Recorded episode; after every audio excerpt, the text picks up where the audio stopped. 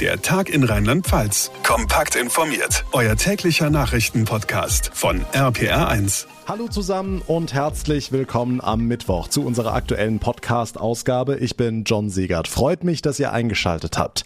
Gestern hat sie noch die Herbststrategie für Rheinland-Pfalz vorgestellt. Heute haben wir sie im Interview. Ministerpräsidentin Malu Dreyer ist heute exklusiv hier im Podcast zu hören. Erläutert uns, wie Impfen to go in der Praxis aussehen soll, was sie Eltern rät, die ihre Kinder impfen lassen wollen, obwohl die Ständige Impfkommission das nicht empfiehlt und was sie von einer allgemeinen Impfpflicht hält. Das alles gleich. Malu Dreier hier bei uns im Podcast. Vorher sprechen wir über die Auswirkungen der Fußball-EM in Trier. Dort ist die Inzidenz nach Public Viewings nämlich wieder deutlich nach oben gegangen. Und wir behalten natürlich die Wetterlage in Rheinland-Pfalz im Blick, denn der Starkregen sorgt heute für die ersten Hochwassereinsätze. Wie schlimm es werden soll, was da auf uns zukommt, das erläutert uns unser RPA1 Wetterexperte Dominik Jung direkt nach den wichtigsten Meldungen vom heutigen Tag. Die Fußball-EM ist jetzt schon drei Tage gegessen. Die Auswirkungen des Turniers werden uns aber noch eine ganze Weile beschäftigen. In England gehen die Corona-Zahlen aufgrund der vollen Stadien weiter nach oben und auch in Rheinland-Pfalz hinterlässt die EM ihre Spuren. Die Stadt Trier meldet heute eine Inzidenz von 37,7, offenbar hauptsächlich verursacht durch Public Viewings in einer Bar. Johanna Müßiger aus der RPA1 Nachrichtenredaktion. Jetzt suchen Gesundheitsamt und Stadt nach Fans. Ja, insbesondere wohl nach italienischen Fans. Die haben ja bei der EM eine Glanzleistung ihrer Nationalmannschaft bestaunen dürfen. Entsprechend ausgelassen ging es dann auch bei den Public Viewings in der Bar Louisiana zu. Das Gesundheitsamt berichtet von Dutzenden Fans, die sich in den Armen gelegen, gejubelt, gesungen haben, ohne Abstand und ohne Maske. Die Folgen? Denn mindestens elf Neuinfektionen seien auf die Public Viewings zurückzuführen, heißt es. Deshalb bittet das Gesundheitsamt dringend alle Menschen, die zwischen dem 2. und dem 8. Juli im Louisiana in Trier Fußball geguckt haben, einen Schnelltest zu machen. Und diese Bitte geht natürlich nicht nur an die italienischen Fans, sondern wirklich an alle. Warum wenden sich der Betreiber und die Behörden denn jetzt an die Öffentlichkeit? Es wurden doch sicher auch dort Kontaktdaten erfasst, oder? Ja schon, nur die beste Erfassung bringt halt nichts, wenn die Leute falsche Namen in die Formulare eintragen und auch bei den entsprechenden Apps wie Luca oder im nur tricksen. Viele Menschen hätten von vornherein bei der App einen falschen Namen hinterlegt, sagt das Gesundheitsamt, sodass die quasi bei jedem Check-in per QR-Code in irgendeinem Restaurant Falschangaben machen. Andere hätten sich nach nur zwei Stunden in der Bar aus der App ausgecheckt, heißt es, teilweise während des Spiels, was ja auch nur wenig glaubhaft ist. Also da ist leider einiges schiefgegangen und dieses Beispiel zeigt, wie in enorm wichtig der richtige Einsatz beispielsweise der Luca-App ist. Nur wenn das derart missbraucht wird, ganz ehrlich, dürfen wir uns nicht wundern, wenn die Gastro bald wieder schärfere Regeln aufgebrummt bekommt. Jetzt ist Trier mit einer Inzidenz von knapp 38 allerdings nicht Spitzenreiter in Rheinland-Pfalz. Der Kreis Birkenfeld liegt noch mal eine Ecke höher. Ja, genau, dort melden die Behörden heute eine Inzidenz von 42 und das, obwohl der Kreis noch vor ein paar Tagen keinen einzigen Fall registriert hatte. Dieser rapide Anstieg ist wohl auf mehrere Positivtests in zwei Schulen in Birkenfeld sowie in einer Kita in Baumholder zurückzuführen. Die entsprechenden Schulklassen und Kitagruppen befinden sich nach Angaben der Kreisverwaltung in Quarantäne. Außerdem wurde teilweise die Maskenpflicht verschärft. Die Infos von Johanna Müßiger. Vielen Dank. Erst kamen die Leute zum Impfen, jetzt kommt das Impfen zu den Leuten. Die Zeiten ändern sich. Die rheinland-pfälzische Landesregierung hat den Wendepunkt in der Impfkampagne ausgerufen. Heißt, es geht nicht mehr von selbst, sondern die, die jetzt noch übrig sind, die muss man überzeugen. Nachgefragt bei der Ministerpräsidentin Malu Dreyer. Hallo Frau Dreyer. Sie haben gestern Ihre Herbststrategie vorgestellt. Wer fehlt denn jetzt eigentlich noch bei den Impfungen? Haben wir die bislang vergessen? Also es geht vor allem jetzt um Menschen, die wir noch nicht so gut erreicht haben, so würde ich es äh, formulieren, oder die es für sich gar nicht so dringlich gesehen haben. Und auch vielleicht an diejenigen, die keine Lust hatten, jetzt erstmal monatelang darauf zu warten, dass sie irgendwo einen Termin bekommen. Also wir werden unterschiedliche Ansätze haben und überall dort, wo man unsere Nachricht noch nicht erreicht hat, auch wirklich mit unterschiedlichen Sprachen, mit Radiospots, mit solchen Interviews, mit allen möglichen Dingen versuchen, die Leute zu erreichen. Hm, Impfen to go ist Ihr Schlagwort. Wie kann das konkret aussehen? Also unser Angebot ist, dass man jetzt total unbürokratisch sich impfen lassen kann. Das heißt, wir sind mit einem Impfbus unterwegs oder drei Busse werden es am Ende sein. Es wird auch in Stadtteilen wird es Angebote geben. Das ist ja heute auch schon ab und an der Fall.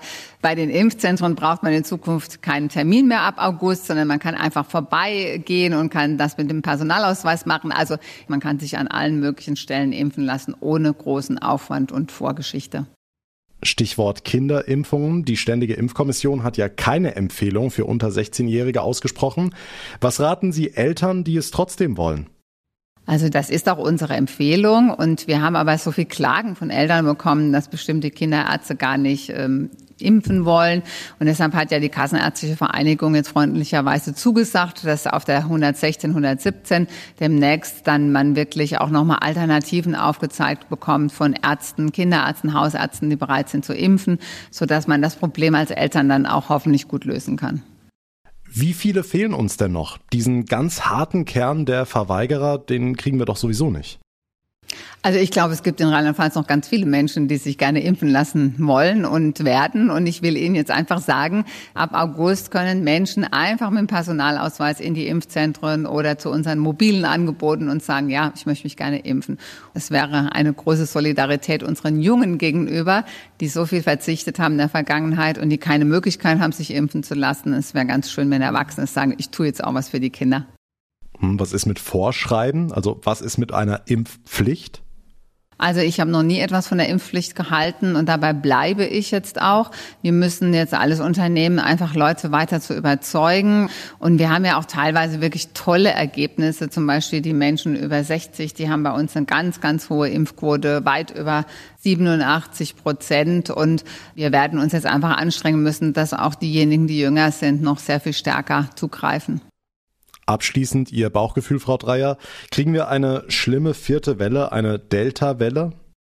Die Zahlen werden auch in Rheinland-Pfalz steigen, einfach weil Delta so wahnsinnig ansteckend ist. Aber wir haben auch viele Menschen, die geimpft sind und wir haben eigentlich wenig Menschen im Krankenhaus. Und darauf werden wir auch in Zukunft achten. Und es bleibt dabei, wir alle können dafür sorgen, dass der Herbst dann auch ein guter Herbst wird. Sagt die rheinland-pfälzische Ministerpräsidentin. Vielen Dank, Malu Dreier. Danke auch. Der Wendepunkt beim Impfen ist erreicht, Impfstoff ist genug da. Jetzt geht es darum, die Menschen zu finden, die sich impfen lassen. Wir behalten natürlich auch hier im Podcast die Wetterlage im Auge und gucken, wie sich das alles noch entwickelt in den nächsten Tagen. RPA1 Wetterexperte Dominik Jung, der Starkregen scheint inzwischen überall in Rheinland-Pfalz angekommen zu sein, ne? So ist es. Also das Regenband von Tief Bernd hat sich nun genau über Rheinland-Pfalz positioniert. Die stärksten Regenfälle gibt's aktuell in der Eifel, wie erwartet. Dort stauen sich die Regenwolken, die werden ausgepresst wie ein nasser, ein feuchter Schwamm und da kommt ordentlich viel Regen runter in der Eifel. Bis morgen früh teilweise über 120 Liter Regen pro Quadratmeter. Auch in der Südpfalz und in der Pfalz, da regnet es zum Teil recht kräftig. Nur in Rheinhessen, da geht es der Regen noch gemächlich an, aber auch das war war ja erwartet worden. Der Pfälzerwald, der Hunsrück und auch der Taunus, die halten den Regen dort immer so ein bisschen ab von dieser Region. Nicht umsonst ist die Rheinhessen eine recht trockene Ecke bei uns in Rheinland-Pfalz. Die Temperaturen heute Nachmittag maximal so 20 bis 22 Grad in Koblenz, 19 Grad in Mainz, 18 Grad in Landau und 16 Grad in Trier. Hm, wie sieht deine Prognose aus? Also wie schlimm wird es am Ende werden?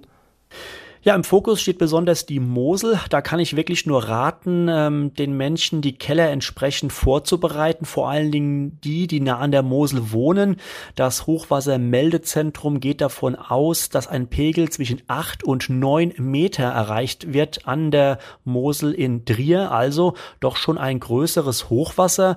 Und das bedeutet leider auch, da werden wieder hier und da Ortschaften überflutet werden. Aber auch in der Eifel oder beispielsweise im Hunsrück, da kann der Starkregen zu Sturzfluten führen, kleine Bäche können überlaufen und auch dort kann es zu Überschwemmungen und Schäden kommen. Also in den nächsten Stunden, vor allem in der kommenden Nacht, die Pegelstände einigermaßen gut beobachten. Wichtigste Frage, wie lange geht's denn so weiter? Wie lange müssen wir uns auf den Regen einstellen? Naja, wahrscheinlich die ganze Nacht über. Morgen lässt der Regen dann langsam nach, aber dann gibt's die nächste Sache. Schauer und Gewitter. Und auch da können wieder Starkregenniederschläge mit dabei sein.